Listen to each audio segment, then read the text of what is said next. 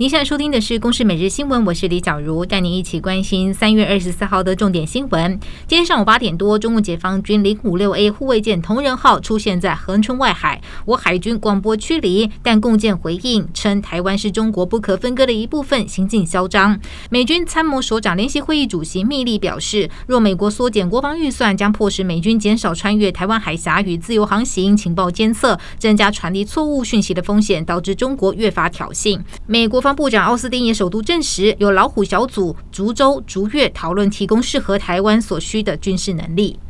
台湾与洪都拉斯邦交生变，外交部次长于大雷今天表示，中国持续不断压缩我外交空间，夺走的不是某一政党的邦交国，是夺走人民的邦交国。希望大家共同抵抗挑战，渡过难关。美国众议院外委会主席麦考尔表示，中国将试图影响台湾大选，若失败，恐怕封锁及入侵台湾。华府应该尽速提供台湾武器，联合盟邦强化核阻力。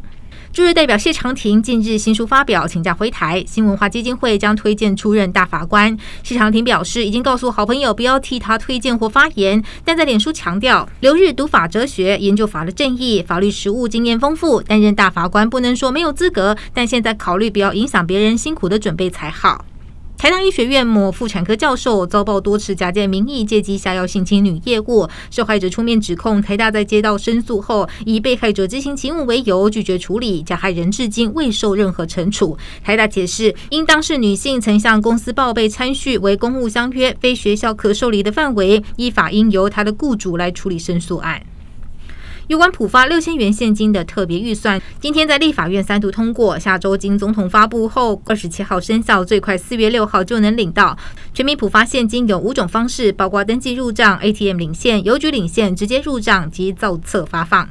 南部干旱严重，增文水库最新蓄水率仅剩下百分之十一左右。水利署表示，百年大旱重灾区是中部，但是南部目前严峻已经超越百年大旱。而新竹县五峰乡观雾国家森林游乐区连外道路昨天森林火警，今天持续抢救，林道沿线火势已经控制，而山区持续灭火中。火情也造成公务游客中心停电缺水，建议民众暂勿前往。一架疑似与伊朗有关的无人机二十三号炮击叙利亚美国住所，五角大厦证实。时有一名美国承包商身亡，另有五名美军受伤。总统拜登已经授权军方空袭反击。